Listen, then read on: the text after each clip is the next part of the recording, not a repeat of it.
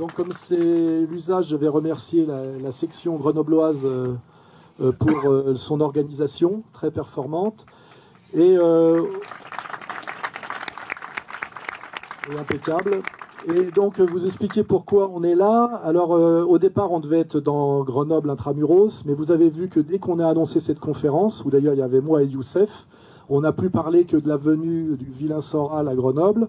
La LICRA est montée au créneau par l'entremise d'un avocat tunisien, ce qui, était, qui a décrété que je n'étais pas le bienvenu à Grenoble, sans même consulter la population, mais ça on a l'habitude. Ensuite, le, les antifas ont embrayé en disant qu'ils allaient euh, lutter contre, résister contre l'invasion fasciste. Un adjoint au maire euh, est monté aussi au créneau, puis le maire. Ce qui veut dire que comme moi j'ai l'habitude, j'ai senti qu'il y avait une préparation pour qu'il y ait de la, de la, d'un climat de violence. Et ça se serait passé sans doute comme ça s'est passé par exemple à Genève. C'est qu'au dernier moment, quand on annonce où est la salle, effectivement, euh, par les, par les, infiltrations, le pouvoir le sait. On arrive devant la salle, on a le, sous-préfet avec un papier qui nous interdit la réunion pour risque de trouble à l'ordre public.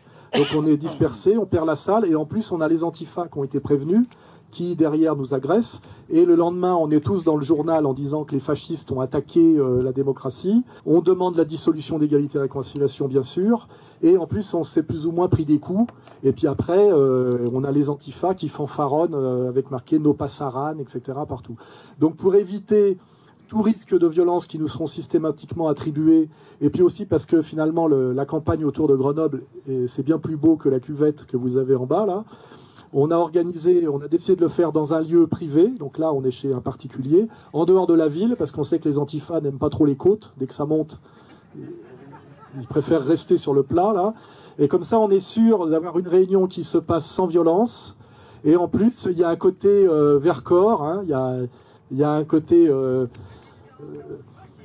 maquis, maquis, voilà. Et donc je trouve qu'en plus on avait vu que on savait par la météo qu'il ferait beau, donc je pense que c'est très sympathique cette réunion et que au moins on pourra dire qu'elle a existé, on fera des photos, on pourra même faire des belles quenelles euh, avec la perspective derrière. Et le jeu c'est ça, ça, s'est passé, ça s'est bien passé et ça fait des beaux souvenirs aussi. Quant à la conférence, Youssef a des tas de choses à vous dire. Il est encore à l'âge où on, prépare énormément. Moi, je pars du principe que vous si vous êtes là, vous savez déjà presque tout. Et donc, le but, c'est vraiment de faire une réunion sympathique entre nous. Et je crois que c'est bien parti. Voilà. Donc maintenant, je transmets le micro, celui qui marche, celui-là, à mon camarade Youssef, dont d'ailleurs personne n'a parlé, ce qui est aussi un, incroyable racisme. Euh, les, méchants là ou les faux gentils n'ont parlé que de la conférence d'Alain Soral. Ils ont méprisé Youssef Indy, pourtant. Euh, et qui pourtant était à côté de moi à l'affiche, etc. Donc là aussi, euh, on voit quand même qu'il y a un certain inconscient qui s'exprime. Hein. Voilà. Il fallait le faire remarquer.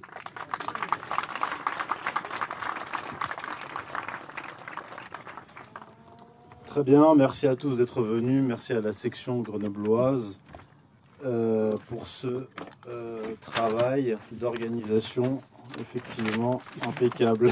Par contre, avec le vent, ça va être un peu compliqué. Très bien. Alors, le thème de la conférence est Brexit, Trump, Gilets jaunes. Euh, là, je vais traiter des cas français, anglais, américains, mais plus globalement justement de la globalisation économique. Parce que s'il y a bien un point commun, un dénominateur commun à la révolte électorale aux États-Unis, en Angleterre et à la révolte dans la rue en France, euh, c'est la globalisation économique. Alors je vais prendre les choses sous un angle un peu inédit par rapport à ce que je fais euh, d'habitude. Donc on va, on va commencer au XXe siècle. En général, je commence soit au Moyen Âge, euh, soit, soit dans l'Antiquité. Et ceux qui me lisent savent pourquoi parce que je remonte aux causes, aux causes euh, premières. Là, je vais euh, vous exposer de façon un peu détaillée et technique, mais, mais assez brève, comment est-ce que l'on est, l'on en est arrivé là. Alors, le, le, siège de la globalisation économique, vous le savez certainement, c'est le monde anglo-américain. Mais plus précisément, il faut parler d'une élite oligarchique financière qui avait pris le contrôle euh, de l'empire euh, britannique dans un premier temps, puis qui s'est installée aux États-Unis. Et c'est cette oligarchie financière, euh, parfois ethniquement homogène, qui a travaillé à imposer au monde, pas seulement au monde occidental, mais au monde entier, la globalisation économique. Donc en fait, les deux, comment dire, les deux piliers de la globalisation économique, c'est la finance internationale qui supplante l'industrie et le libre-échangisme globalisé qui consiste à euh, laisser filer les industries occidentales et euh, les délocaliser vers des pays où la main-d'œuvre est, euh, est, bon marché. Donc on exploite une, une population qu'on réduit à l'esclavage et parallèlement à cela, on facilite l'immigration vers les pays développés pour faire pression sur les salaires. Tout ça, vous le, vous le, connaissez par cœur. Moi, ce que je vais faire ici, c'est vous retracer l'histoire récente de cette globalisation économique. Alors, cette, euh, oligarchie s'est installée aux, États-Unis et elle a utilisé les États-Unis comme siège euh, de la globalisation économique. Parce qu'au XXe siècle, le monde était trop vaste sur le plan euh, démographique pour les États-Unis. Les États-Unis, donc l'oligarchie à, sa tête, ne pouvaient pas maîtriser le monde par un hard power comme l'Empire britannique. Il devait le faire par des voies détournées, un soft power. Et c'est à la suite de la crise de 29, dont les causes sont la, financiarisation de l'économie, la spéculation financière et la Seconde Guerre mondiale, que les institutions internationales euh, ont été euh, mises en place. Alors il y a eu en 1944 les accords de Bretton Woods, qui ont donné naissance à la Banque mondiale et au, Fonds monétaire international, ce qui déboucha de ces accords était conforme à la, volonté de cette oligarchie logée aux États-Unis, à savoir faire du dollar l'instrument de référence internationale et imposer la libéralisation des mouvements des capitaux. Les règles du commerce international, quant à elles, furent traitées durant la conférence de la Havane la même année. Et les Américains avaient alors refusé de signer l'accord visant à réglementer le commerce sur des bases nationales et protectionnistes.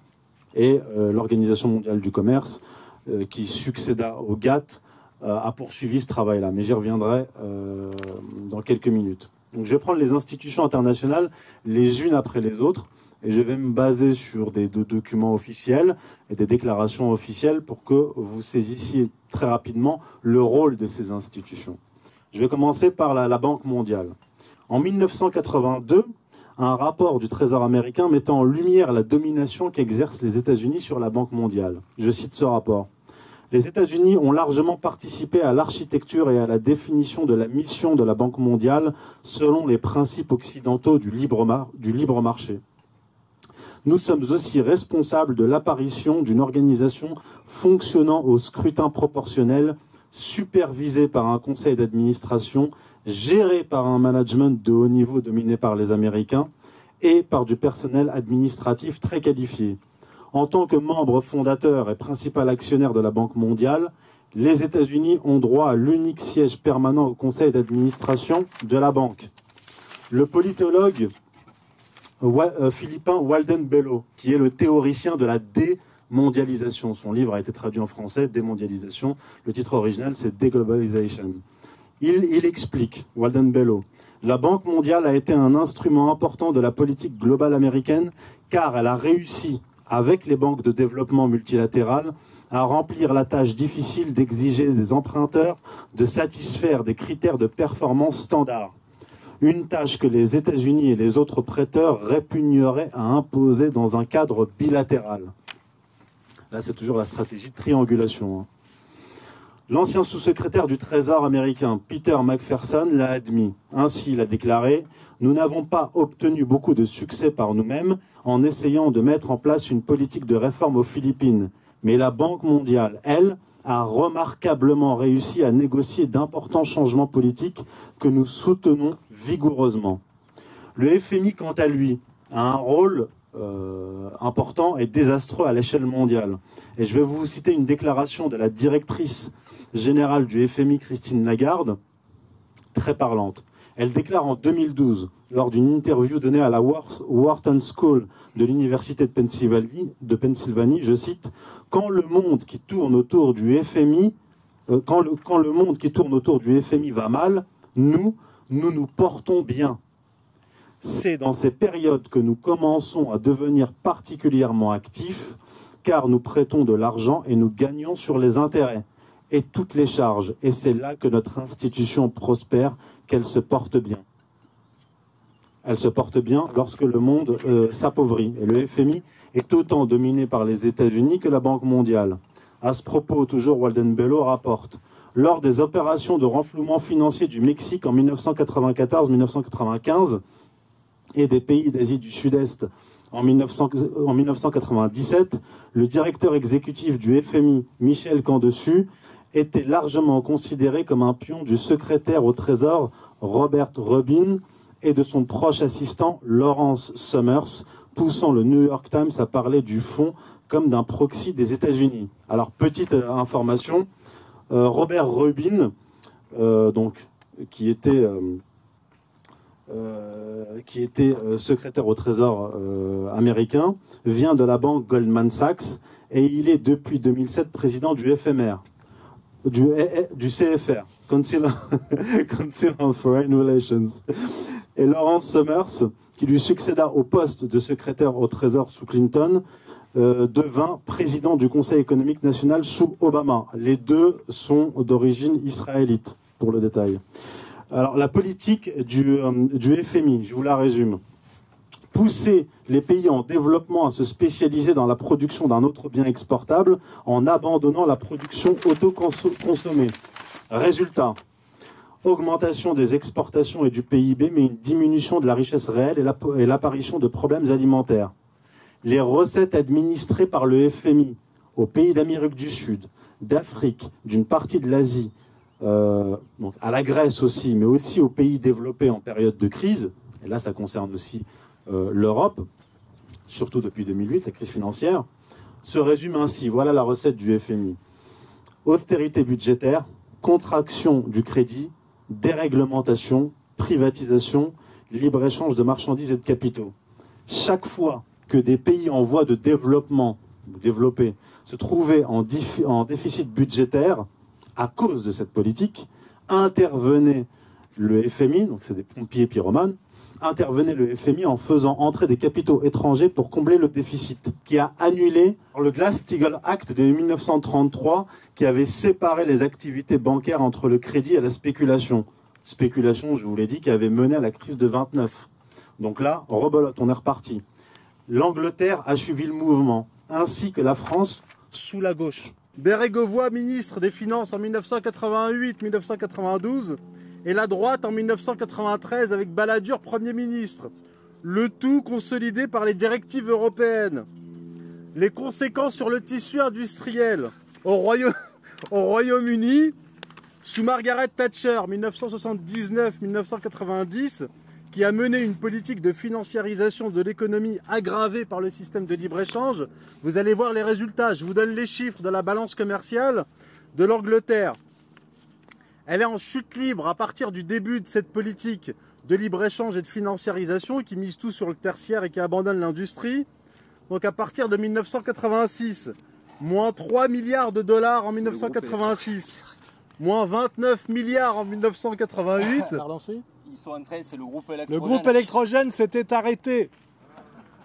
Complot. En Angleterre, en chute libre à partir de 1986, moins 3 milliards de dollars, moins 29 milliards en 1988, moins 49 milliards en 2002, moins 82 milliards en 2008, moins 54 milliards en 2016, année du Brexit. Aux États-Unis, sous Ronald Reagan, 1981-1989, qui a mené une politique thatchérienne, hein, la même, euh, financiarisation, libre-échange. La balance commerciale s'effondre à partir de 1984 aux États-Unis moins 102 milliards en 84, moins 162 milliards en 1998, moins 770 milliards en 2006, moins 521 milliards en 2016, année de l'élection de Donald Trump. La France, quant à elle, sa balance commerciale était généralement positive, entre 9 et 43 milliards de dollars d'excédent commercial entre 92 et 2004, puis diminution à partir de 2003, l'année qui a suivi l'instauration de l'euro. Parce que l'euro, pour faire court, c'est un Mark à échelle européenne. Donc la France ne pouvait pas faire de dévaluation compétitive, elle avait une monnaie trop forte pour son industrie. Résultat, 26 milliards en 2003. Je te tiens. 26 milliards en 2003, début de la baisse, donc 21 milliards en 2004, 1,8 milliard en 2005. Donc là, jusqu'en 2005, la balance commerciale française est positive. À partir de 2006, moins 5,4 milliards. 2007, moins 18,9 milliards. 2011, moins 55 milliards. 2017, moins 28 milliards, année de l'élection d'Emmanuel Macron. Les réactions donc. Les réactions ont été le Brexit en Angleterre, l'élection de Trump aux États-Unis et les Gilets jaunes en France. C'est, ironique parce que c'est dans le monde où est né le libéralisme euh, philosophique, politique et économique qu'il est remis en question. C'est-à-dire le monde anglo-américain et la France avec la philosophie des Lumières qui a imposé le libéralisme. Petite historique, l'histoire de la construction européenne et de la volonté des États-Unis à, à utiliser l'Angleterre, c'est-à-dire son frère siamois, pour créer l'Union européenne. L'Union européenne, vous le savez, c'est une construction américaine. Le 19 septembre 2000, le grand reporter du journal britannique Daily Telegraph, Ambrose Evans Pritchard, rapporte dans un article des éléments tirés d'un document déclassifié du gouvernement américain, révélant que c'est la CIA qui a, dans les années 50 et 60, fondé et dirigé le mouvement fédéraliste européen. Je cite juste un petit passage concernant l'Angleterre. Euh, le passage entier, vous le trouvez dans un de mes articles dans mon ouvrage du Brexit aux Gilets jaunes. Il rapporte L'Amérique travaillait avec acharnement à pousser la Grande-Bretagne à s'intégrer à un État européen. Un mémorandum daté du 26 juillet 1950 donne des instructions pour une campagne visant à promouvoir un véritable Parlement européen. Dès lors qu'il y a eu le vote le 23 juin 2016 en faveur du Brexit en Angleterre, les membres de l'oligarchie, et à commencer par Barack Obama qui était président des États-Unis, ont commencé à menacer l'Angleterre. Deux mois avant le, référendum sur le Brexit, donc en avril 2016, le président Obama s'est rendu au Royaume-Uni et a mis en garde les Anglais. Il a menacé le Royaume-Uni de représailles commerciales en cas de sortie de l'Union européenne, remettant en question le partenariat du Royaume-Uni dans l'accord de libre-échange entre les États-Unis et l'Union européenne dans le cadre du traité transatlantique. George Soros, qui avait spéculé contre la monnaie euh, anglaise en 1992, a déclaré, au moment du Brexit, que les Britanniques seraient appauvris en cas de Brexit. C'est une menace. Et il a contribué à hauteur de 400 000 livres, de ce qu'on sait, environ 450 000 euros, au financement d'une des associations anti-Brexit, qui s'appelle Best of Britain, qui demande l'annulation de la procédure de sortie du pays de l'UE et la tenue d'un second référendum. Le président de cette association est Mark Mallock Brown, ancien vice-président chargé des affaires extérieures de la Banque mondiale, ancien vice-secrétaire général des Nations Unies de 2007 à 2009, il occupe le poste de ministre d'État au Foreign and Commonwealth Office le second référendum demandé, demandé euh, aux Britanniques, ou plutôt au pouvoir britannique, d'imposer aux Britanniques un second vote pour qu'ils votent, qu'ils votent jusqu'à ce qu'ils votent non en fait. Il y a Tony Blair, l'homme de la guerre en Irak, et Richard Branson, président de Virgin. En fait, la crainte des oligarques à l'époque, que j'avais euh, euh, analysé et écrit à l'époque, c'était que le Brexit ait un effet domino dans toute l'Europe. Et en fait, c'est ce qui s'est passé. Là, j'évoque pas le, cas italien, je l'évoque dans un de mes articles qui est dans le, recueil, et je l'avais déjà évoqué lors de la dernière conférence qu'on a donnée ensemble avec Alain Soral en septembre 2018, donc avant les Gilets jaunes euh, à, Nantes. Depuis le vote favorable au Brexit, le chômage au Royaume-Uni atteint le taux le plus bas depuis 1975. 3,9% lors des trois mois achevés à fin janvier 2019 et le taux d'emploi est à son niveau le plus haut depuis le début de la compilation de ces statistiques en 1971, alors que Theresa May veut reporter le Brexit au-delà de l'échéance du 29 mars 2019. Pour ce qui est de l'élection de Donald Trump, je vous l'ai dit, c'est une réaction au, euh, libre-échangisme, à la financiarisation de l'économie qui a détruit le tissu industriel américain. Et cette financiarisation, cette destruction du tissu industriel, les Américains l'ont ressenti et ont identifié le problème. C'est ce qui explique la réussite de Donald Trump qui a proposé des mesures protectionnistes. Alors lorsqu'on regarde, lorsqu'on se penche sur la sociologie euh, électorale de 2016 aux États-Unis, qu'est-ce qu'on voit? Donc là, je vous rapporte des chiffres hein, rapportés par le New York Times. Hein. Euh, chez les Blancs, Donald Trump a remporté avec une forte, une forte marge ceux qui n'ont pas de diplôme d'enseignement supérieur et a quand même gagné chez les autres. La base électorale de Trump, c'est la classe ouvrière blanche, qui a pâti du libre-échange, définie comme blancs qui n'ont pas de diplôme d'enseignement supérieur. Ce groupe a voté de manière massive pour Trump, et si les blancs diplômés ont voté également pour Hillary Clinton, Trump l'a néanmoins emporté chez eux. Hillary Clinton a superformé parmi les moins riches, revenus inférieurs à 30 000 dollars par an, et les plus riches, plus de 100 000 dollars de revenus par an. Donald Trump a superformé chez les classes moyennes, ceux qui gagnent entre 50 000 et 100 000 dollars par an, ceux qui, ont, qui sont aussi touchés par le système de libre-échange et des minorités moins présentes que prévu dans l'électorat d'Hillary Clinton. Si Hillary Clinton a enregistré des scores léonins chez les minorités, ces scores furent néanmoins inférieurs à ceux obtenus par Barack Obama en 2012 qui lui ont permis de l'emporter. Les hommes votent pour Trump et les femmes votent relativement peu pour Clinton.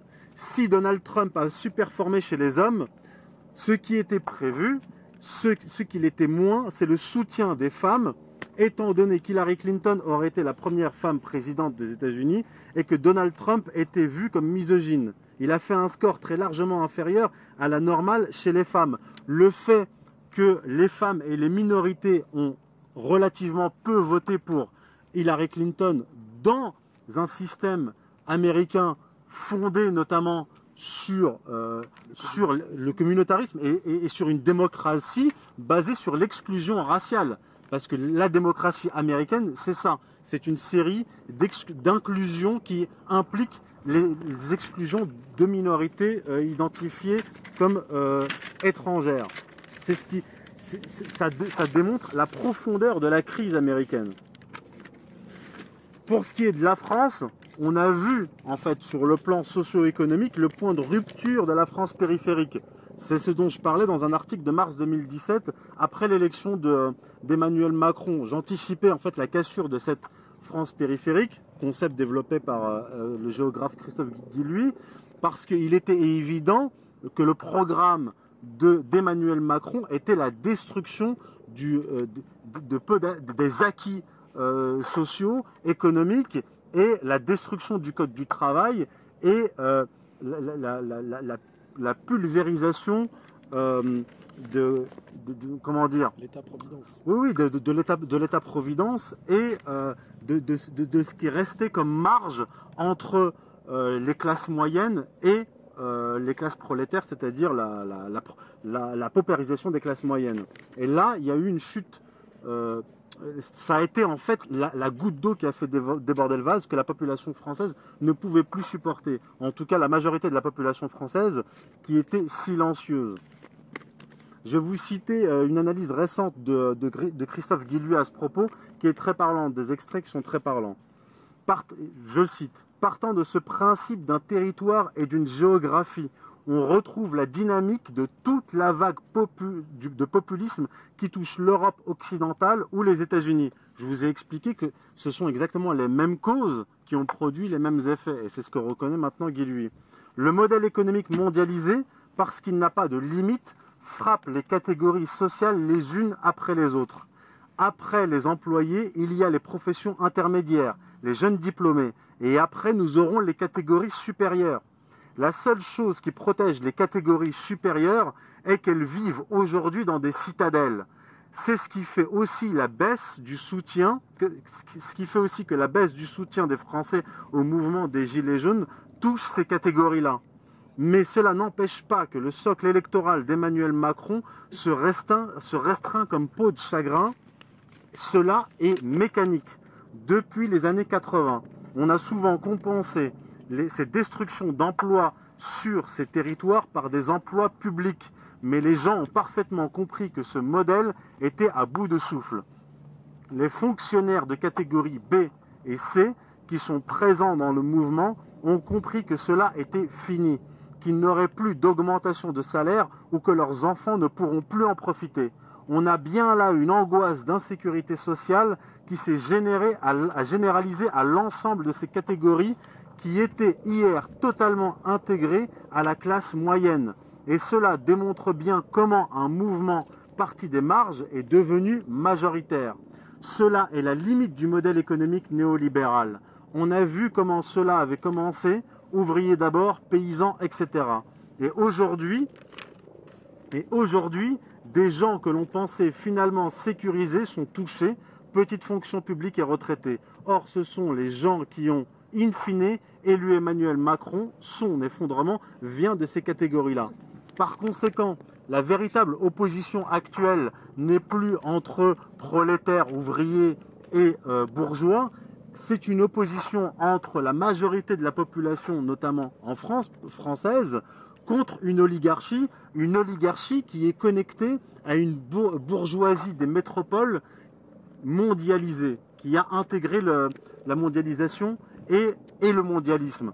Et avec la, disparition des idéologies qui structuraient les partis politiques, on a une disparition du clivage gauche-droite. Historiquement, le clivage gauche-droite est un moyen du système républicain post-révolutionnaire pour maintenir les Français dans la division.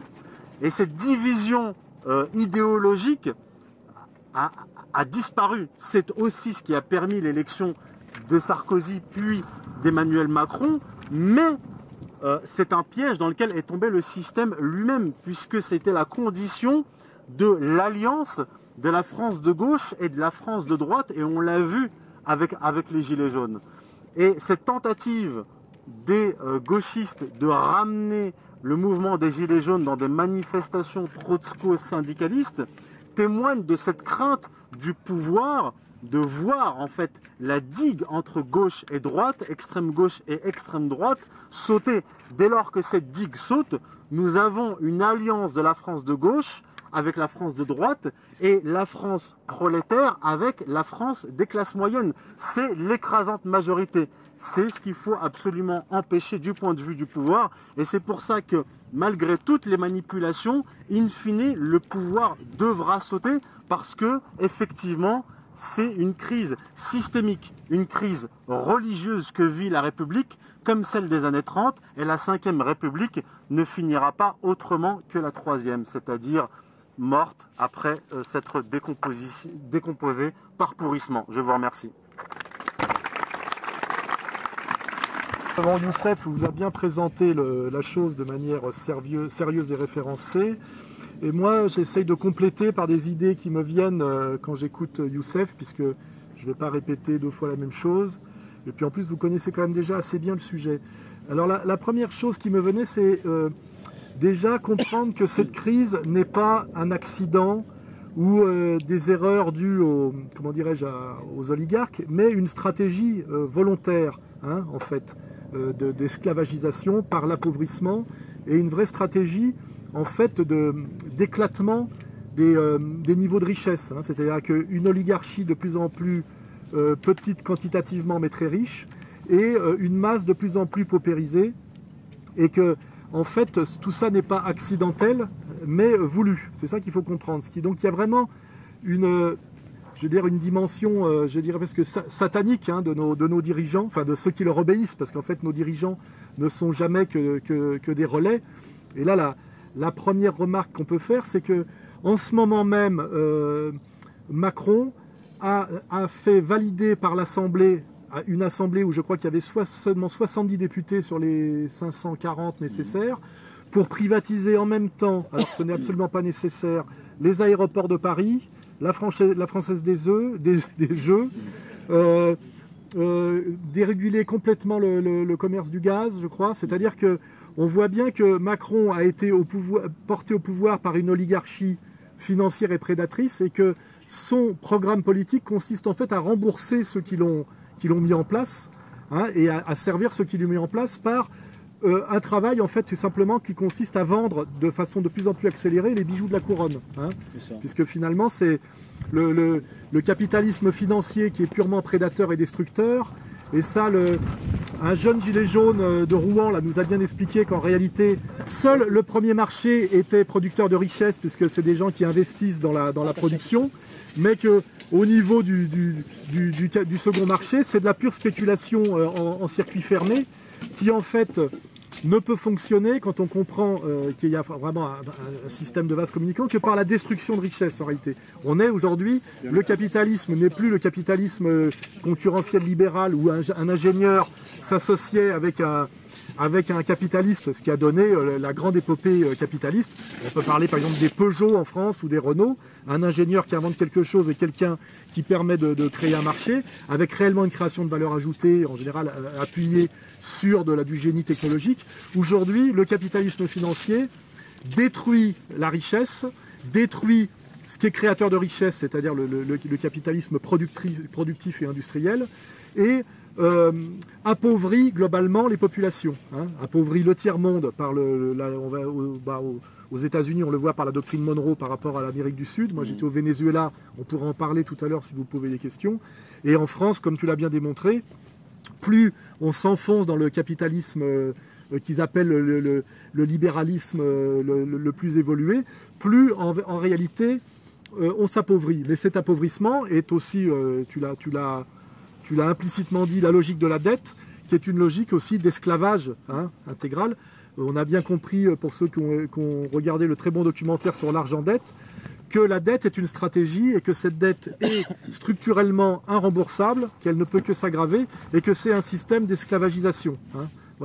Donc on a bien des politiques qui sont mises en place pour trahir en réalité le peuple, avec l'idée que Chouard a, ressorti de chez Jean-Jacques Rousseau, c'est-à-dire que le moment démocratique se limite au moment où vous, où vous votez pour un représentant.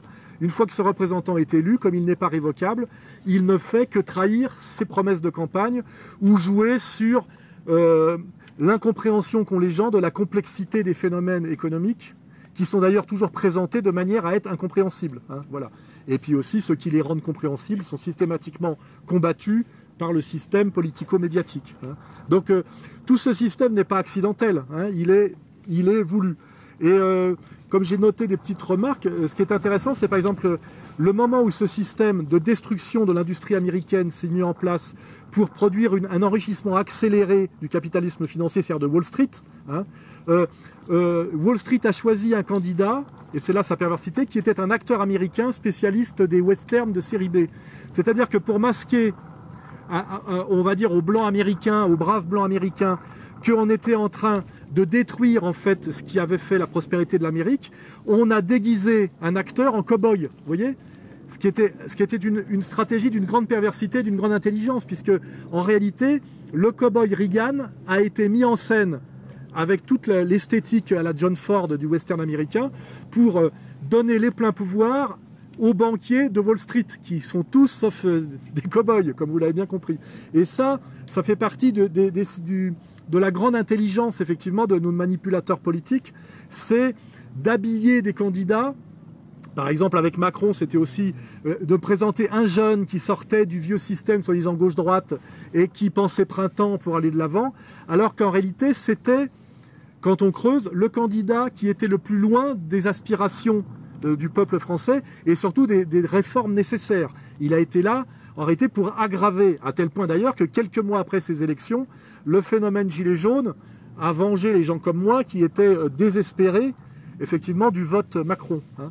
Et là, on a, on a bien cette, prise de conscience de cette perversité du système oligarchique, de sa profonde, je dirais, euh, méchanceté antisociale, et de la manière, effectivement, dont il, est, euh, par l'ingénierie sociale, il est capable de produire des, stratégies très sophistiquées. Hein, et qu'on est quand même, de ce point de vue-là, il y a eu un énorme progrès par rapport au 19e siècle ou même au début du 20e siècle. On est quand même de l'ingénierie sociale mm. de, très haut niveau de, vice. Hein, voilà. Euh, autre, autre sujet qui m'est venu, euh, si par exemple on compare le, phénomène des gilets jaunes avec mai 68, il y a une très grande différence aujourd'hui qui est liée à l'aggravation de la crise telle que tu l'as présentée. C'est que si on se souvient bien de mai 68, bon, qui était une stratégie qui s'appuyait sur les étudiants et les, adolescents, qui est une catégorie qui a été fabriquée par les Américains, euh, avec James avec euh, d'ailleurs, euh, comment il s'appelait Avant James Dean, c'était le film La Horde Sauvage, l'équipé sauvage, c'était Marlon Brando. Marlon, en fait, on a mis en, c'était le concept du rebelle sans cause. On a vraiment mis en branle de manière superstructurale le jeune comme catégorie autonome, on lui a donné la parole en sachant qu'il était un, outil de domination. En réalité, je dirais le show business américain et Hollywood a lui-même créé le phénomène du rebelle sans cause pour que l'adolescent américain s'y engouffre. Ça s'est passé dans ce sens-là historiquement, c'est ce que tu peux constater par les dates. Le, film très important, La Horde Sauvage, qui est la, mise en scène par Hollywood, et donc par le système oligarchique, du rebelle sans cause, mal élevé, un peu parasitaire, un peu dépressif, mais avec beaucoup de charme, notamment de charme sur les jeunes filles, a été déjà une stratégie de dépolitisation et de faire baisser la conscience la conscience citoyenne. Il faut bien comprendre que le, piège est déjà là, la figure de l'adolescent. Aujourd'hui, l'antifa qui nous empêche de, nous opposer efficacement au système est un jeune adolescent manipulé et on joue sur le fait qu'il est jeune, qu'il a de la testostérone, qu'il a une arrogance liée au meurtre du père, qui confond le DIP et le politique. On l'a bien vu notamment euh, en Italie dans les années 70, hein, où, on, confond la, rébellion du, fils contre le père avec la lutte sociale et que c'est volontaire, et que cette figure de l'adolescent, qui est une stratégie américaine, d'ailleurs dont Michel Kluskar avait assez bien parlé dans ses livres, est, est utilisée aujourd'hui. Et pourquoi je parle de ça? Parce que si on regarde le phénomène des gilets jaunes au départ, nous avions des adultes, hommes et femmes confondus, qui avaient des problèmes pour nourrir leurs enfants et qui venaient du, milieu suburbain, hein, c'est-à-dire des campagnes, et qui occupaient les ronds-points pour discuter avec la population en freinant les voitures, et aussi qui fraternisaient avec les forces de l'ordre. Rappelez-vous comment ça s'est passé au début. Le système BFM TV, par ce qu'on appelle de manière très perverse aussi, et par un phénomène de loupe, n'a pas du tout caché les gilets jaunes. Ils ont au contraire mis le focus systématiquement sur le gilet jaune des villes. Et ils ont progressivement nous ont progressivement à ne, nous souvenir et à ne penser le phénomène gilet jaune que comme une espèce de messe gauchiste le samedi après-midi en ville qui consiste à ce que des jeunes désœuvrés, qui n'ont que ça à foutre, se battent contre les forces de police en, en centre-ville en cassant le mobilier urbain et les commerces. Voyez? Et aujourd'hui, c'est on, s'est presque habitué à ce que ce soit ça les gilets jaunes. C'était la manière la plus subtile de détruire la, toute la dimension révolutionnaire des gilets jaunes, des ronds-points. Et vous voyez qu'aujourd'hui, on a presque oublié les gilets jaunes des ronds-points. Et ça, ce sont ces phénomènes de manipulation d'ingénierie sociale et de pourrissement, où effectivement l'adolescent est, utilisé. Et moi, dès le départ, j'avais dit, il faudrait, euh, il faut se méfier absolument de la réintroduction des jeunes dans les mouvements sociaux. Je le dis là, euh, même pour les jeunes qui sont là, il y a des jeunes éveillés bien sûr. Euh, la conscience politique vient en général avec le travail et avec le fait d'être autonome en termes de, vie et de survie. Le jeune, je le dis euh, pour citer Mao Zedong, est un parasite. Hein, c'est-à-dire qu'il vit à crédit, c'est-à-dire qu'il est payé par ses parents et il est dans une période de transition entre l'enfance et l'âge adulte où on le forme pour être un adulte. Et il doit être essentiellement formé.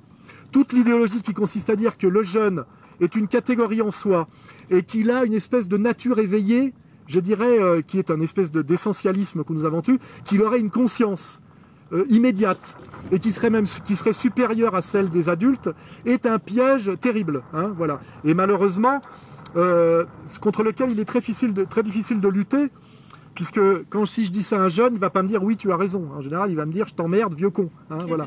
Et, euh, et le système aujourd'hui s'appuie énormément sur, sur cette minorité agissante extrêmement euh, perverse malgré elle. Et ça s'appelle notamment, ce que je prends dans la gueule en permanence, le système des antifas.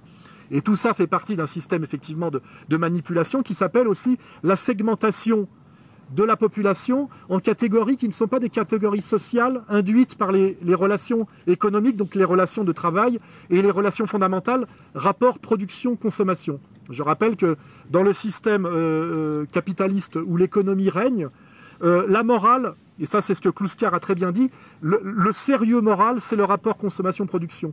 Ce qu'il est immoral, c'est que des gens consomment beaucoup sans produire, alors que d'autres travaillent beaucoup donc produisent beaucoup sans consommer. Et on voit bien que cette colère des Gilets jaunes est fondée sur ce, rapport-là, des gens qui travaillent beaucoup et qui n'arrivent plus à, reproduire leur force de travail et à survivre alors qu'ils travaillent déjà à plein temps. Et ça, dans, une société riche, c'est insupportable.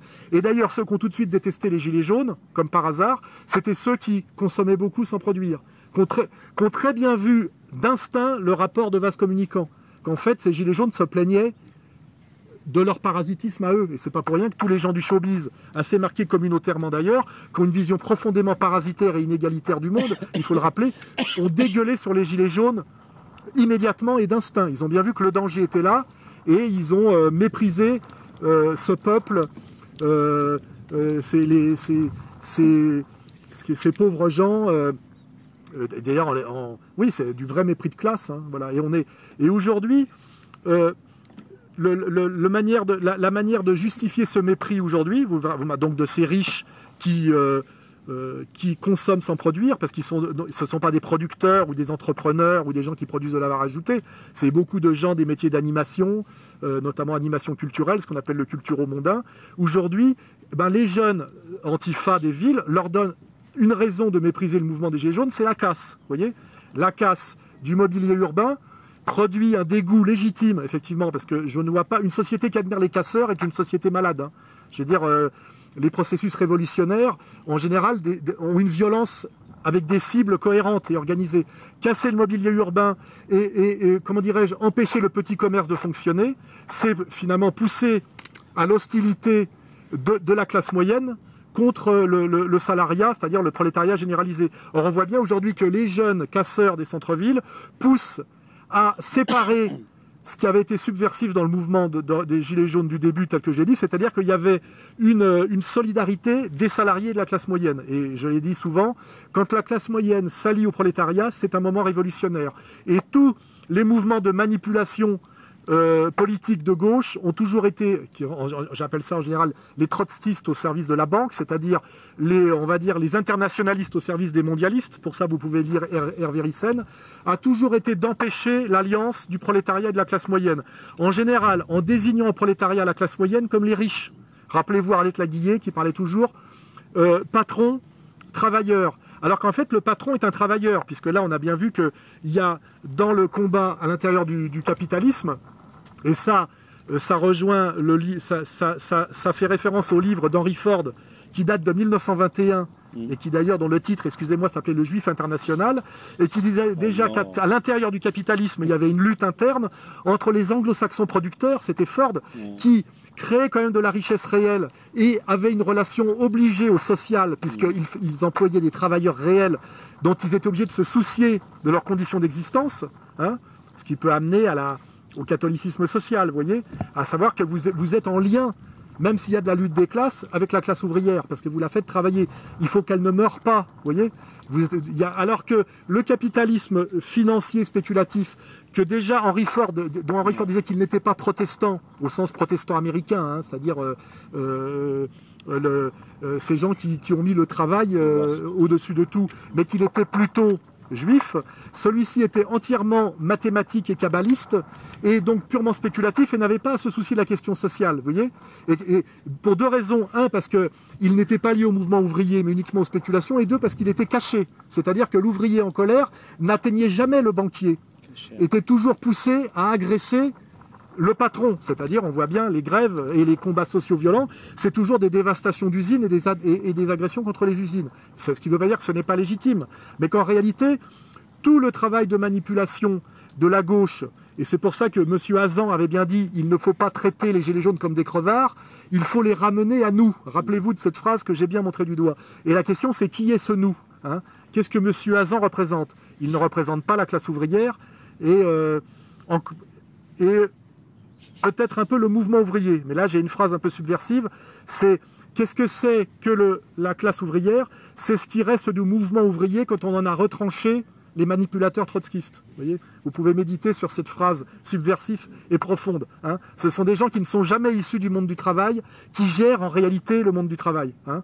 Le, vrai problème des intellectuels de gauche, c'est qu'ils ne sont jamais issus du mouvement ouvrier. Et ça, c'est assez choquant. Ils, parlent en leur nom, avec une délégation qui n'est jamais prouvée. Et aujourd'hui, on voit bien que cette, destruction de ce mouvement on va dire, structurellement révolutionnaire qui était les Gilets jaunes du début, est en train d'être totalement transformé et annihilé par les éternels manipulateurs, c'est-à-dire BFM, qui met vraiment le focus dessus, et réintroduit dans ce mouvement Gilets jaunes ceux qui, n'y étaient pas au départ et qui en étaient très réticents, les syndicalistes, faut pas oublier, et la jeunesse d'extrême gauche. Et aujourd'hui, ils ont repris le contrôle total du mouvement et ils l'ont détruit. C'est-à-dire qu'à mon avis, on est déjà sorti de la phase potentiellement révolutionnaire des Gilets jaunes. Hein. On est dans le pourrissement, la colère des petits commerçants, la casse urbaine, la, récupération syndicale et la récupération jeuniste d'extrême gauche. Hein. Mais ce qui n'est pas qui ne nous conduit pas au désespoir, c'est que pour revenir à, ma remarque de tout à l'heure, ce qui avait mis fin à mai 68 à l'époque, c'était les accords de Grenelle. Rappelez-vous les accords de Grenelle. Ça a consisté à passer d'un mouvement d'extrême gauche dont la fonction était de chasser De Gaulle parce qu'il commençait à désobéir au nouvel ordre mondial. Il avait rapatrié l'or, rappelez-vous, de, Fort Knox. Il avait mis un embargo sur, euh, sur Israël. Et il avait fait son fameux discours de novembre 67, où il avait désigné, je suis désolé pour Elisabeth Lévy d'être un peu monomaniaque, mais il avait désigné un peuple élu sur de lui-même et dominateur, rappelez-vous. Novembre 67, mai 68. Qui sont les leaders de mai 68 Excusez-moi de le faire remarquer. Sans être monomaniaque. Sans être monomaniaque, que des juifs ashkénazes. Hein qui ont pris le contrôle de la contestation par la manipulation des, étudiants un peu idéalistes et naïfs, qui, je le rappelle, ont lancé le mouvement au départ au nom de la lutte contre l'impérialisme américain et sur la guerre du Vietnam. Alors qu'en fait, Fidel Castro a très bien expliqué que si on voulait soutenir la lutte contre l'impérialisme américain, il fallait être gaulliste. C'était le seul dans le camp atlantiste mmh. qui avait une position qu'on dit de troisième voie. Donc vous voyez le niveau de, à l'époque de perversité. Et ce qui a permis de mettre la fin à ce mai 68 déstabilisateur. Je le rappelle, parce que ça c'est une partie cachée de l'histoire que j'ai d'ailleurs expliqué à Éric Zemmour et qui va pas tarder à s'en servir, parce qu'en général tout ce que je lui explique généreusement, il me le vole sans jamais me citer. Hein. c'est qu'en réalité, euh, euh, ce qui a sauvé De Gaulle en mai 68 de cette tentative de putsch par les manipulateurs de gauche ashkénaze au service finalement du, mondialisme bancaire euh, de Wall Street, parce que c'était déjà ça qui était en place, hein, c'est le Parti communiste français, avec qui il co-gérait la France depuis le CNR et depuis l'histoire de la résistance. Parce qu'en réalité, le Parti communiste français a sifflé la fin de la récréation, a chassé les étudiants des usines, hein, ce qu'on appelait à l'époque les, établis, et à demander des augmentations de salaire pour les ouvriers. C'est-à-dire qu'on est passé d'une révolte sociétale qui demandait, je vous le rappelle, des dortoirs mixtes pour les étudiants à Nanterre. C'était la revendication initiale de Cohn-Bendit. Donc c'était purement libertaire et c'était des, jeunes étudiants qui voulaient baiser, ce, qui est tout à fait légitime, mais c'était très loin des préoccupations euh, ouvrières. Et ça a fini par les accords de Grenelle, ce qui a d'ailleurs mis Chirac euh, sur les, comment dirais-je, sur le tremplin de la politique sérieuse, qui a été des négociations salariales d'augmentation de salaire très forte pour le mouvement ouvrier. Et c'est ce qui a d'ailleurs, dans un premier temps, sauvé De Gaulle, puisque je vous le rappelle que mai 68, en réalité, De Gaulle a fait la dissolution et on a eu la chambre bleu horizon. C'est-à-dire que De Gaulle, euh, d'un seul coup, De Gaulle a ramassé totalement la mise. Mais comme il avait compris qu'il avait failli être par une alliance, on va le dire, des juifs de gauche trotskistes et des juifs de droite sionistes, qui au départ étaient avec lui à cause de ce qu'il avait fait pendant la guerre et qui se sont retournés contre lui quand il a lâché Israël, c'est euh, Power, Missoff et Giscard. Hein, c'est cette histoire qu'ils vont comprendre. Là, il s'est dit j'ai failli être putché, j'ai repris la main avec l'alliance du Parti communiste. Et ça, d'ailleurs, comprenez pourquoi De Gaulle est allé à Baden-Baden rencontrer le général Massu à l'époque et que Massu n'a jamais dit pourquoi. C'est que De Gaulle a compris qu'en mai 68, c'est les Américains qui étaient en train de le putcher. Et à Baden-Baden, qu'est-ce qu'il est allé rencontrer? Les Russes. Et il a demandé aux Russes de l'aider. Et comment les Russes l'ont aidé? Ils ont dit au Parti communiste de le soutenir. Et comment les, les communistes l'ont soutenu? Ils ont séparé ils ont viré les étudiants trotskistes de, la contestation ouvrière. Et c'est pour ça que depuis mai 68, les trotskistes haïssent les communistes et ont eu comme seul but ça a été le travail de la LCR et de Krivine pendant des décennies, de détruire le Parti communiste. Et c'est d'ailleurs ce qu'ils ont fait. Le Parti communiste n'a jamais été détruit par la droite il a été détruit par les social-traîtres de gauche trotskistes, hein, mm. qui a donné à la fin le NPA et qui a donné d'ailleurs Mélenchon, hein, je le rappelle, hein, qui est le dernier liquidateur du Parti communiste. Donc Gremetz, qui était un des rares députés issus de la classe ouvrière, avait bien dit ce qu'il pensait. Tout ça, vous pouvez le trouver sur Internet. Donc, pour euh, sortir de mes circonvolutions, mai 68, qui était un mouvement qui avait un point commun avec les Gilets jaunes, on en est sorti par le haut par des augmentations de salaire par Grenelle, parce qu'à l'époque, il y avait de la richesse à partager, puisque, comme Youssef vous l'a bien dit, à l'époque, la, comment dirais-je, la, la, France était, euh, comment dirais-je, bénéficiaire en termes d'échanges commerciaux, et en fait, les Français s'ennuyaient dans une France un peu patriarcale, mais il y avait, euh, en fait, euh, les Trente Glorieuses, le plein emploi, et, et, la France fonctionnait bien sur le plan économique. Hein. Donc, il y a eu Grenelle. Aujourd'hui, pour sortir du mouvement des Gilets jaunes, il faudrait un nouveau Grenelle, c'est-à-dire euh, augmenter les retraites, augmenter, euh, débloquer l'augmentation des salariés, euh, régler le chômage par réellement des emplois productifs et pas de la poudre aux yeux, comme l'a dit notre camarade. Or, il n'y a pas d'argent. Il n'y a pas d'argent et le pouvoir en place est là non pas pour redistribuer des richesses produites par de l'industrie, mais là pour finir de sacrifier, de liquider l'industrie, et surtout de faire payer la dette à ceux qui peuvent la payer. Et comme je l'ai déjà dit, ceux qui devraient la payer sont ceux qui la touchent, hein, c'est-à-dire les multinationales qui, font beaucoup d'argent dans le marché mondial. Donc on la fait payer à ceux qui peuvent encore la payer, c'est-à-dire les classes moyennes, puisque les, prolétaires n'ont plus les moyens. Hein. Et donc on ne sortira pas de la crise gilet jaune par le haut comme en mai 68 par un Grenelle, alors que là c'est même l'inverse. On fait pourrir le mouvement on le rend antipathique à une catégorie de Français, on détruit toute sa capacité subversive par le, comme on l'a dit, par le communautarisme. Alors le communautarisme, il y a les jeunes, mais il y a aussi les femmes avec le féminisme. Euh, on vous parle d'homophobie, de machin, et puis aussi, évidemment, j'en ai pas parlé, mais la, fameuse arnaque de ce qu'on appelle le dérèglement climatique. Ils osent même plus parler du réchauffement climatique. Ils disent dérèglement climatique. C'est assez incroyable de voir aujourd'hui, j'en parlais avec Dieudonné, parce que souvent je lui, file, les sujets de sketch, qu'on on manifeste aujourd'hui pour le climat ça nous renvoie aux sociétés primitives où on faisait des danses, vous savez, pour la pluie. D'abord, il n'y a pas de... Il n'y a pas de dérèglement climatique parce qu'il n'y a pas de règlement climatique. Je veux dire, il y a des variations climatiques euh, depuis. Euh, il suffit d'étudier la longue histoire en fonction notamment de l'activité solaire, etc. On a connu des glaciations, on a connu des périodes chaudes, etc.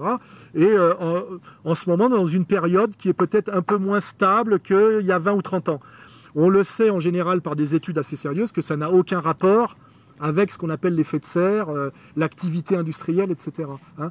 Mais on a réussi aujourd'hui à nous amener encore sur cette fausse piste. Hein. On a eu le jeunisme, le féminisme, euh, l'anti-homophobie, des trucs délirants, avec le LGBTisme même.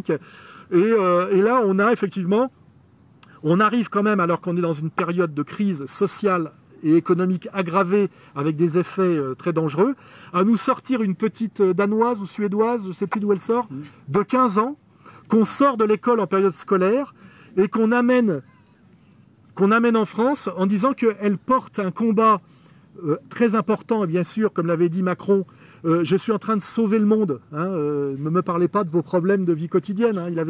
il, avait, sorti un argument qui est... et on nous amène une gamine de 15 ans, donc là on a tout, le jeunisme, le féminisme, le, climat. Hein, on a une synthèse là pour nous dire voilà il, faut arrêter quand même de se plaindre sous prétexte que vous êtes en train à moitié de crever de faim avec vos gosses dans la campagne. On a quand même la planète à sauver et d'ailleurs, pour la sauver, il faut continuer de désindustrialiser euh, euh, le monde, hein, parce qu'évidemment, ça produit euh, de la pollution, du CO2, etc.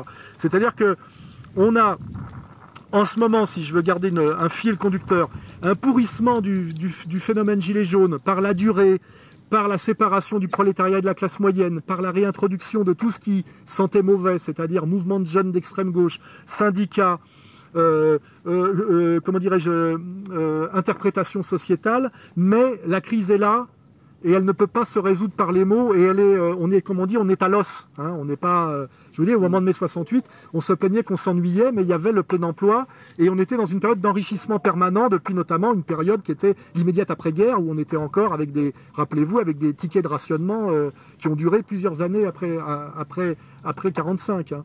Donc euh, cette, euh, euh, crise des gilets jaunes, là, qui va, à mon avis, s'effondrer un peu, les européennes vont arriver, va fatalement rebondir encore plus sérieux dans quelques temps, puisque finalement, on ne fait que reculer pour mieux sauter et radicaliser finalement à chaque fois un peu plus. Hein.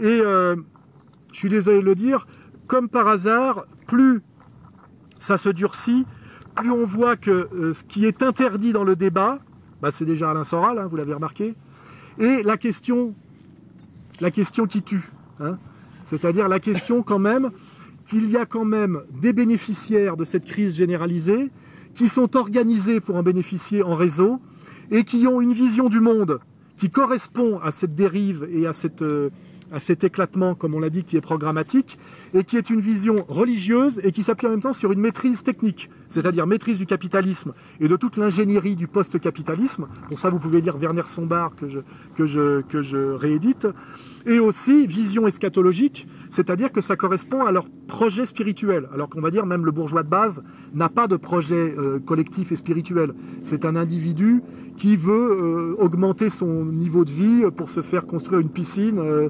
euh, et, c'est de la recherche individuelle de richesse immédiate. Donc on peut pas, on peut pas penser que c'est lui qui pilote. En réalité, il y a quand même des gens qui sont organisés très profondément et depuis très longtemps, qui ont à la fois la maîtrise de l'outil, c'est-à-dire le capitalisme avancé, et en même temps la vision religieuse. Hein. Et, malheureusement, je, simplement en, tirant sur le, sur le fil et en étant simplement logique, cohérent un peu moral et courageux, euh, je suis obligé de, comprendre pourquoi je rencontre les ennuis que je rencontre aujourd'hui, c'est-à-dire que euh, on prétend que je suis monomaniaque et que je parle toujours d'un sujet qui, est un sujet interdit, alors qu'en fait il arrive un peu par tous les bouts. Hein. Euh, on le voit, on le voit par les, je dirais même le phénomène Hanouna est là pour nous le démontrer. Hein. Hanouna est le seul type de la communauté qui a une petite fibre populiste. Parce qu'en fait, on entend, ces gens-là entendent par populaire vulgaire, hein, euh, uniquement. Beauf, beauf. Ils ont viré Patrick Sébastien, vous avez remarqué ils, ont viré, ils sont en train de virer Bigard, et ils l'ont puni parce qu'il avait soutenu les Gilets jaunes.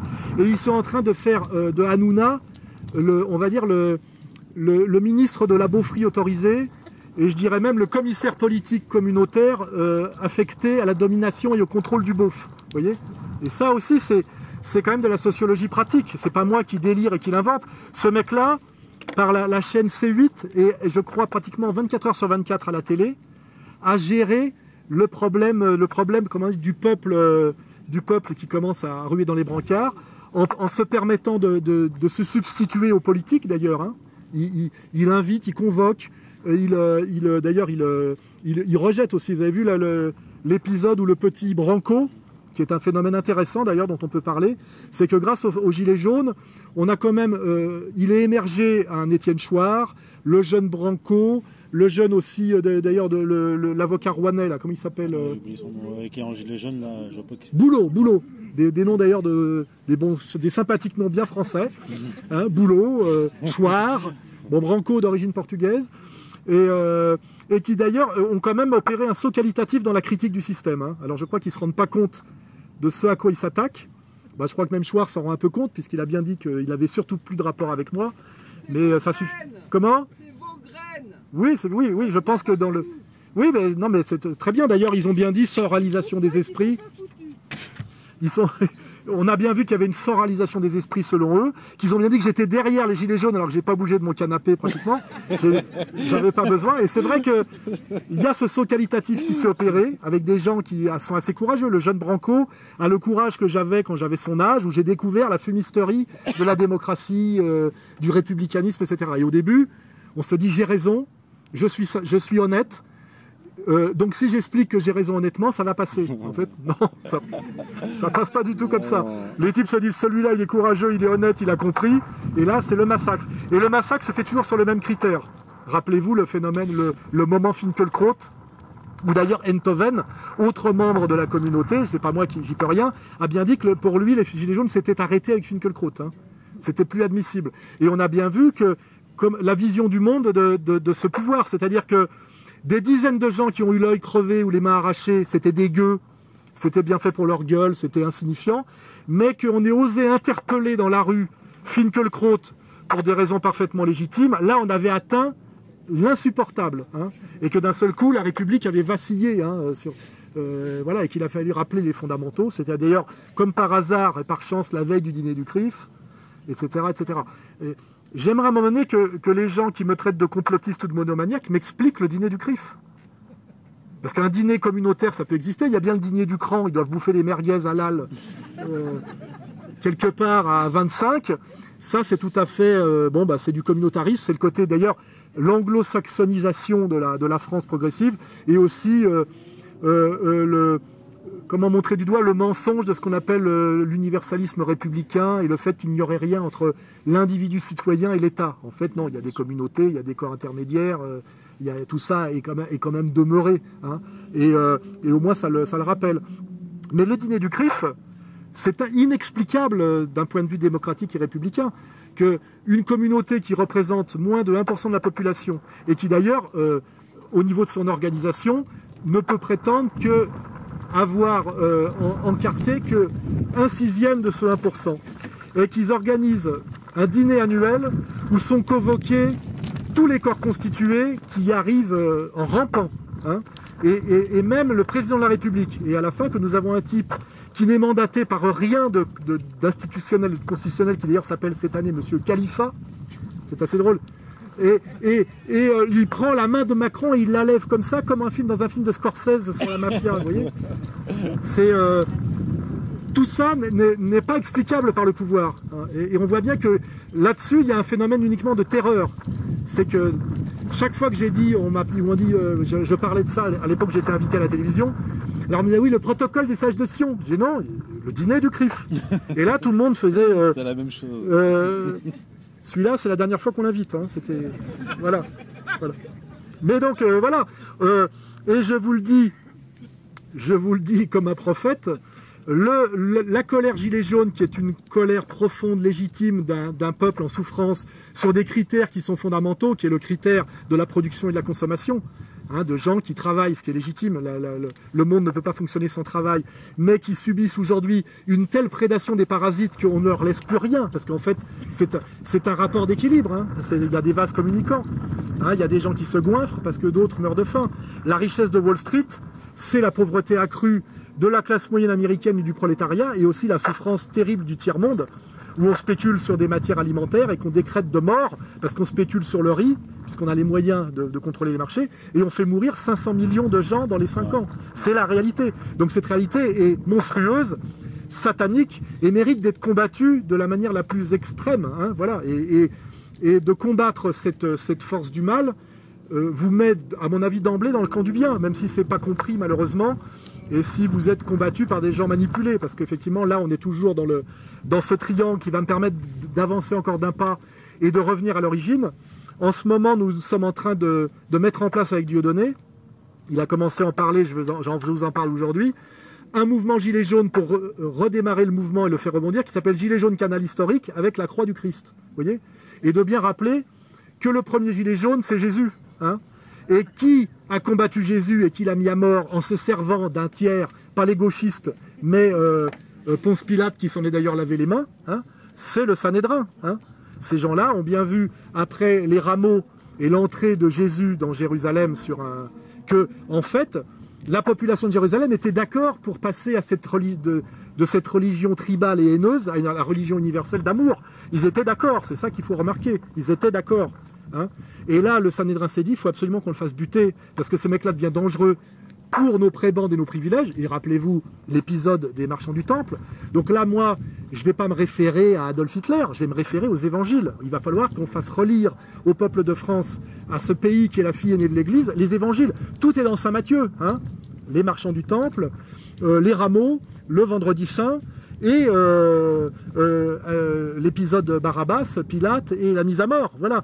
Et aujourd'hui, pour que le mouvement rebondisse, je pense qu'il faut l'élever à un cran plus haut de spiritualité, puisque nous sommes face à des gens qui maîtrisent l'ingénierie sociale et qui maîtrisent le capitalisme, mais au nom d'un projet religieux et eschatologique. Hein. Ça, il faut en être absolument persuadé. Et d'ailleurs, ils ne s'en cachent pas. Hein. Je vous avais vu que j'ai mis en ligne des vidéos entières qui étaient des prêches de religieux de la religion qu'il est difficile de nommer.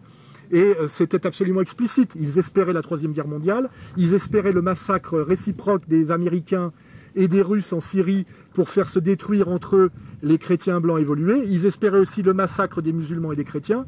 Et ils avaient sorti leur parabole du petit coq, c'est pas moi qui l'invente, pour dire qu'ils finiraient par triompher grâce à ce massacre généralisé auquel ils travaillent par tous les moyens de manière euh, revendiquée euh, quand effectivement euh, on ne leur pose pas la question en direct, euh, par exemple à une soirée thématique France 2 ou sur Arte. Vous verrez bien que tout est fait pour que cette question ne puisse jamais être posée. Et moi, je fais tout pour pouvoir enfin la poser. Hein. Voilà. J'ai montré ça d'ailleurs la dernière fois au tribunal. Ça, euh, les partis civils se sont opposés à ce que les juges regardent cette vidéo que vous avez vue sur le site, pour ceux qui l'ont regardée, où c'était des prêches de rabbins francophones qui tous disaient nous travaillons à la guerre entre musulmans et chrétiens euh, pour arriver finalement à l'esclavage terminal. Ils disaient même qu'ils auraient chacun 2800 esclaves, ils avaient des chiffres, etc. Et euh, quand j'ai montré ça au tribunal, puisque le tribunal s'est retiré et finalement a accepté de visionner la vidéo, ils ont visionné cette vidéo en silence et ils m'ont condamné pour incitation à la haine raciale. C'est-à-dire que quand je montre la haine de certains, je suis condamné pour incitation à la haine. Parce que j'incite à la haine de la haine, peut-être. Mais la haine de la haine, en bonne logique hegelienne, s'appelle l'amour. Hein. Voilà. Et là, on revient quoi qu'on arrive au Christ. Hein. Voilà.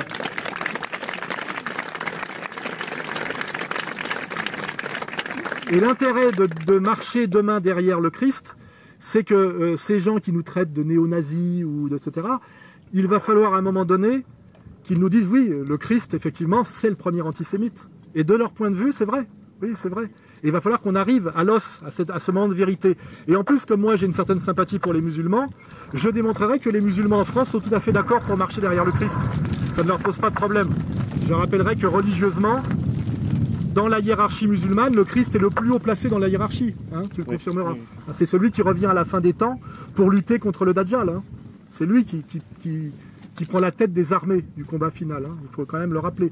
C'est pour ça que quand un Zemmour nous explique qu'il y a une haine irréconciliable, définitive et, et, plus que historique, même transhistorique entre l'islam et la chrétienté. Je ne dis pas que c'est une relation d'amour, hein, historiquement, il s'est passé des choses, mais que lui-même est quelqu'un qui connaît la religion à laquelle il appartient totalement. Il ne faut pas oublier, ce n'est pas un laïc. Hein.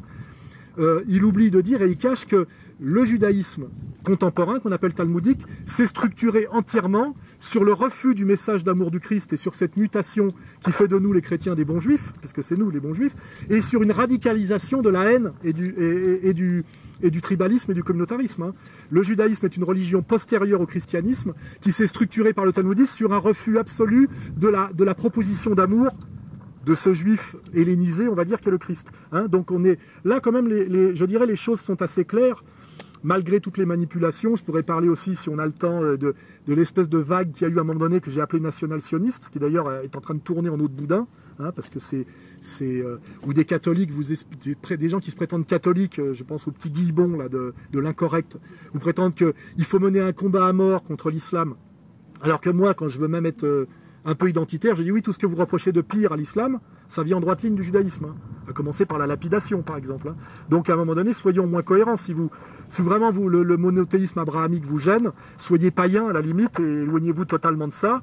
Ou alors comprenez que, le Christ, justement, est un moyen de sortir de, de de, ce qu'il y a de gênant euh, dans, cette idéologie d'origine, qui est son tribalisme et sa violence. Hein, euh, puisque je rappelle que les deux piliers de cette euh, idéologie, puisque si on est laïque, on va dire qu'une religion est une idéologie, les deux piliers, il y a du vent là, les deux piliers qui posent problème, c'est la notion de peuple élu et de terre promise.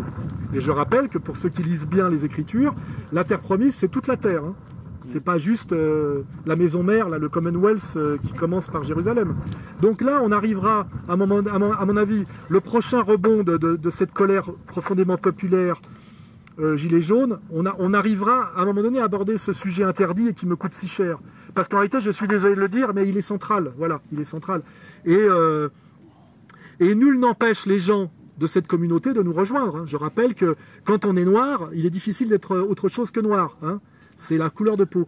Mais cette chose dont on parle avec terreur, tellement c'est dangereux d'en parler, n'est quand même qu'une libre adhésion à une idéologie. Rien ne vous oblige à rester dans une communauté si au nom de ce qu'on appelle le, libre arbitre, comme le dit très bien Gilad on décide que ce sont des valeurs euh, qui ne sont pas très belles et on décide de s'en éloigner.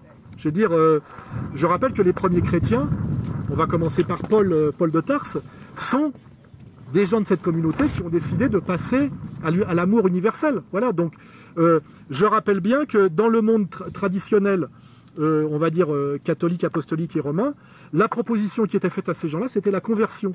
Hein, c'était d'ailleurs la seule relation qui était, qui était autorisée par l'Église, c'était la conversion. Ces gens, que, ces gens-là nous rejoignent, ce n'était pas la, persécution. Et sinon, bah, c'était qu'ils restent entre eux. Ça s'appelle la stratégie du mur.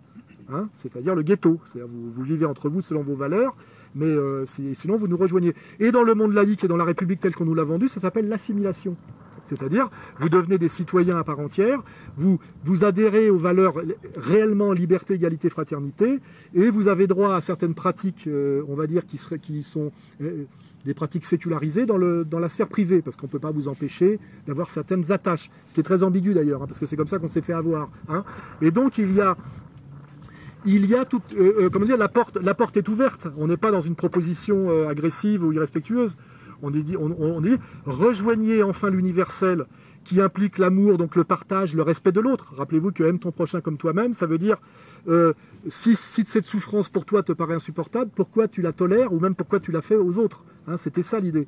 Il y a quand même des valeurs très importantes dans tout ça qui ne sont pas des valeurs, je dirais, bisounours euh, débiles, mais qui sont l'idée de la, de, la, de la conscience. Hein? C'est-à-dire que quand quelque chose t'apparaît laid pour toi-même et tu ne voudrais pas qu'on le fasse à tes proches ou à tes enfants, ça commence déjà par la famille, pourquoi tu le fais aux autres ou pourquoi tu acceptes qu'on le fasse aux autres? Je pense que cette euh, vision des choses permet, la, comment dirais-je, la paix et la possibilité de communautés qui fonctionnent harmonieusement à grande échelle. Hein. on va dire que c'est presque une condition nécessaire euh, aux sociétés de grandes échelles. Hein. C'est-à-dire que dès lors qu'on passe du, tribal, du clanique, à quelque chose qui est l'ordre de, des sociétés de, classe, hein, on est obligé d'en passer par, l'universel. On ne peut pas faire de la société à grande échelle qui fonctionne sur des logiques tribales. Or, en réalité, aujourd'hui, c'est exactement ce dans quoi on est. Hein. On est dans une société française qui prétend être une république laïque et égalitaire et qui est pilotée par des gens qui sont racialistes, inégalitaires, tribaux et religieux. Et forcément, ça produit des disjonctions qui sont cachées en permanence par des manipulations, des mensonges.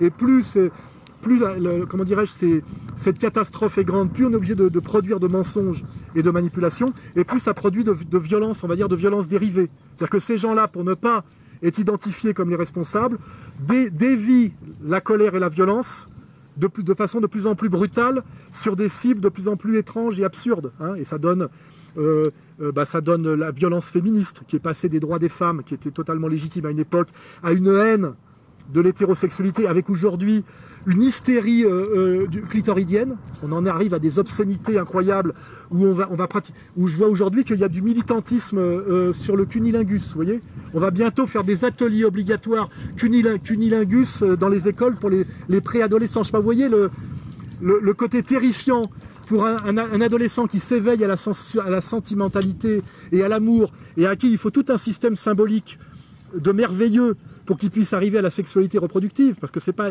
tout à fait évident de passer de l'amour angélique de la mère à la, sexualité animale. Il faut quand même des médiations euh, symboliques importantes. Or aujourd'hui, ce qui est devenu le féminisme, c'est de produire une telle brutalité organico-mécanique que ça produit forcément une dimension de séparation totale des hommes, enfin des garçons et des filles, avec une peur et même un dégoût et un rejet dans les deux sens. Hein. Donc on a bien aujourd'hui à cause de ces manipulations que j'essaie d'articuler, un dysfonctionnement social organisé par les gens qui nous dominent, qui produit de la violence généralisée sur tous les terrains. Hein.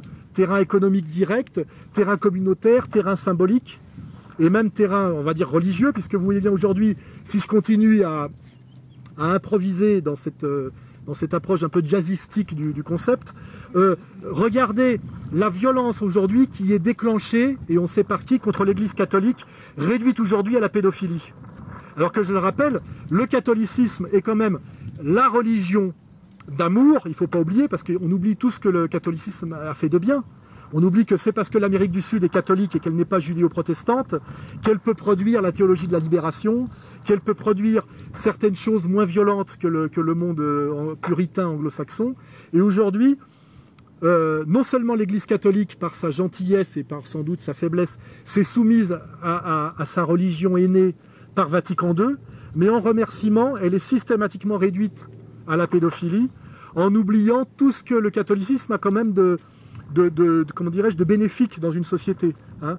On voit très bien que ce qui fait tenir, je reviens du Venezuela dont je peux en parler, ce qui fait que la, la société vénézuélienne est une société assez douce dès qu'on sort des grandes villes et de la violence des villes qui est liée au fait qu'on a des favelas euh, majoritaires à côté de quartiers à l'américaine entièrement sécurisés, euh, où on a des hyper riches qui vivent, euh, comment dirais-je, le, libéralisme mondialisé, hein, et puis autour des favelas de gens qui crèvent de faim. Donc c'est forcément hyper violent. Mais dès qu'on sort de la ville et qu'on arrive comme des gilets jaunes, des, ronds-points, à la vie traditionnelle, on a quelque chose qui fait que ça fonctionne, c'est les relations de petite échelle, de village et de fraternité, et le catholicisme, n'oubliez pas, hein, toute l'Amérique latine est catholique. Et aujourd'hui, on a des gens qui, pour remercier finalement le, catholicisme d'avoir renoncé à la notion de peuple déicide, parce qu'effectivement, ils s'étaient inquiétés à juste titre des violences hitléristes, etc. On sait très bien que l'Église catholique s'est bien tenu pendant la guerre, il faut aussi bien étudier tout ça, au point même que le rabbin de, Rome s'est converti au catholicisme. Hein. Ça aussi, on essaie de vous faire croire que l'Église catholique était, était solidaire du nazisme, alors que le nazisme est fondamentalement anticatholique, hein, et que l'Église a fait ce qu'elle a pu pendant toute la guerre pour protéger comme elle a pu. Hein.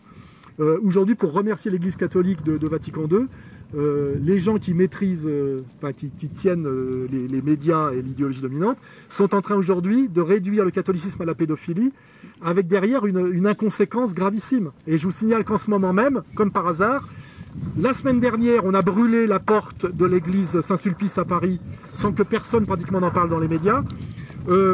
Cette église hautement symbolique qui s'appelle la, basilique Saint-Denis à Saint-Denis, où sont enterrés les rois de France, a été profanée. On a abîmé l'orgue, et un vitrail, et qu'en ce moment, il existe en permanence en France, sans doute par des petits cons d'extrême gauche manipulés par les mêmes, des profanations d'églises à tout va. Hein. Je vous signale que il y a une vague de profanation d'églises. J'ai encore regardé sur Internet on a des jeunes qui s'amusent euh, à, profaner des églises la nuit qui sont très peu, euh, euh, très peu protégées, on le sait. Vigipirate ne protège pas les églises. Hein.